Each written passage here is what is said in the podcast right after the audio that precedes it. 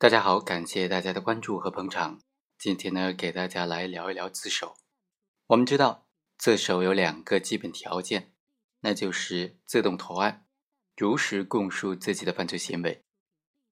在司法实践当中，我们遇到过这样一些案件：被告人自动投案之后，没有供述他同案犯的这个犯罪事实，而且呢，连同案犯的藏匿地址也不告诉公安机关。那这种情况之下，能不能认定为是自首呢？今天呢，通过这个案件和大家简单的来聊一聊。本案的主角杜某，他在作案之后拨打了幺幺零，向公安机关报案，等候公安人员将他抓获归案。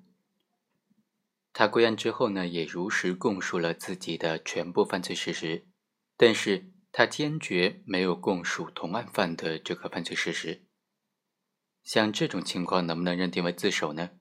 在庭审当中啊，就争议非常大了。一种意见认为呢，刑法所规定的如实供述自己的罪行，指的是行为人如实供述自己个人的罪行。这里的自己应当理解为自然人个人。因此呢，行为人是否同时如实供述他人的罪行，以及是否如实的供述同案犯，这都不影响自首的构成。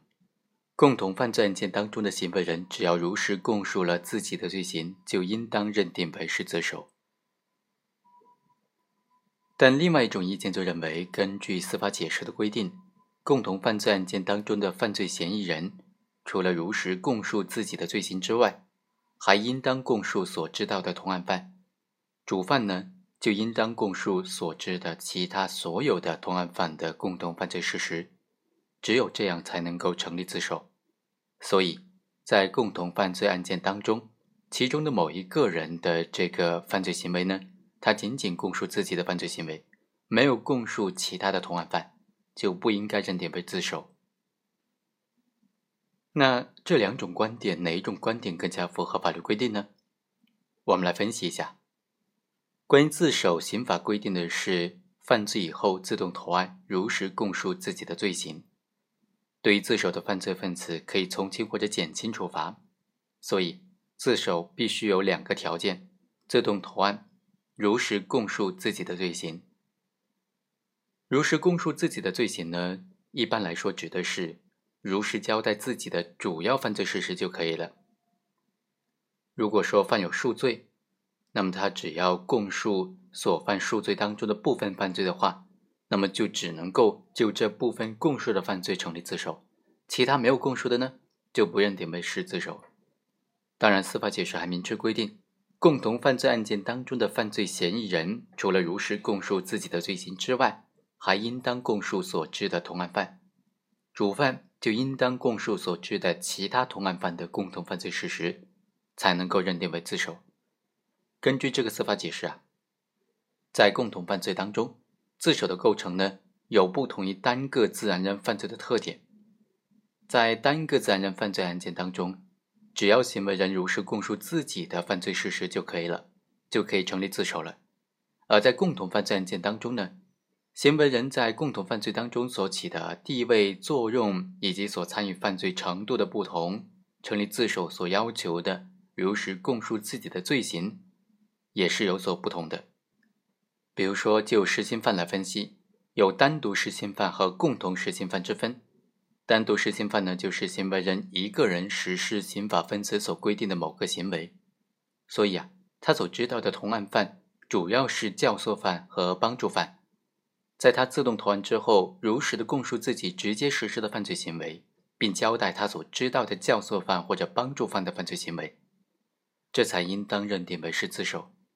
但是对于共同实行刑法分则当中某个犯罪行为的共同实行犯来说呢，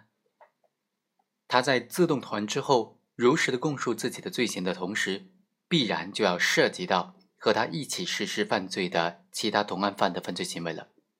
所以，共同实行犯他成立自首的话，不仅要求在自动投案之后如实供述自己直接实施的犯罪行为。还应当如实的供述和他共同实行犯罪的其他的实行犯，否则的话，这种供述就是不彻底的、不如实的、不全面的。具体到本案来说呢，被告人杜某、周某实施了共同的策划、共同的抢劫。如果被告人杜某自动投案之后，只是如实供述自己的罪行，那么就没有办法查清楚他在犯罪当中的作用和地位。他如果要交代清楚自己的犯罪、自己的作用、自己的地位，就必然要交代和他一起策划实施抢劫的同案犯的行为才行。但是被告人杜某归案之后，在供述主要犯罪的过程当中，包庇了周某，谎称说同案犯是一个东北青年，故意给公安机关。抓获同案犯制造障碍，转移公安机关的视线，这种行为呢就不属于如实供述自己罪行的行为了。另外还有一个问题是，杜某在作案之后拨打了幺幺零向公安机关报案，并且等候公安人员将他抓获归案，这就属于自动投案，可以在量刑的时候呢酌情的从轻处罚。虽然不成立自首，但是也是可以酌情从轻处罚的。好，以上就是本期的全部内容，我们下期再会。